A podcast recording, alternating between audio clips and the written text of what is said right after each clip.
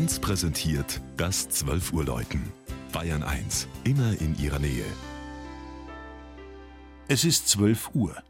Das Mittagsläuten kommt heute von der katholischen Pfarrkirche St. Rupert im oberbayerischen Söllhuben. Regina Vandal über einen Prachtbau mit Fernblick.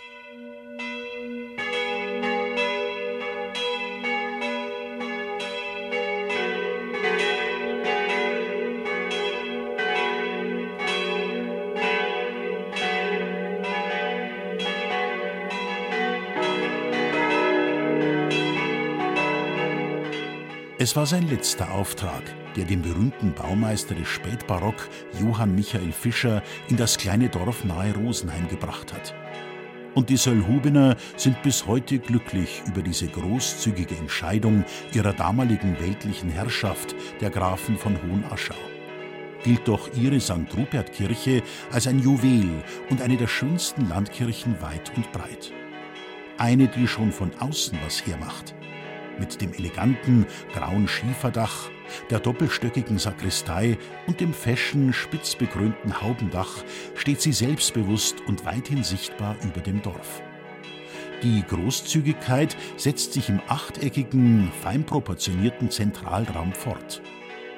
Vom Baumeister aus Burg Lengenfeld als ein Festsaal geplant, der Himmel und Erde vereint, präsentiert er sich fast wie ein barockes Theater – in dem man, bei allem Respekt vor dem heiligen Ort, tanzen, singen, feiern möchte. Bemerkenswert auch die übergroßen Fenster, durch die viel Licht hereinkommt und den Raum strahlen lässt. Bei der Inneneinrichtung war den Söllhubenern seinerzeit das Geld ausgegangen, was den vorhandenen Stücken heute nur gut tut. Der wohl günstig erstandene frühbarocke Hochaltar aus der Streichenkirche bei Schleching ist wunderschön.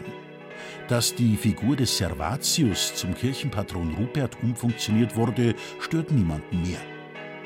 Aus dem frühen Rokoko stammen die herrlichen heiligen Figuren an den Seitenaltären und letztes Relikt aus der Vorgängerkirche ist das Kirchengestühl. Man sitzt recht historisch, aber wenig bequem.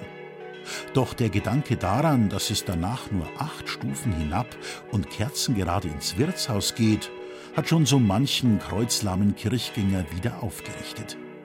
Ja, so dicht beieinander werden in Sollhuben die Bedürfnisse von Leib und Seele gestillt.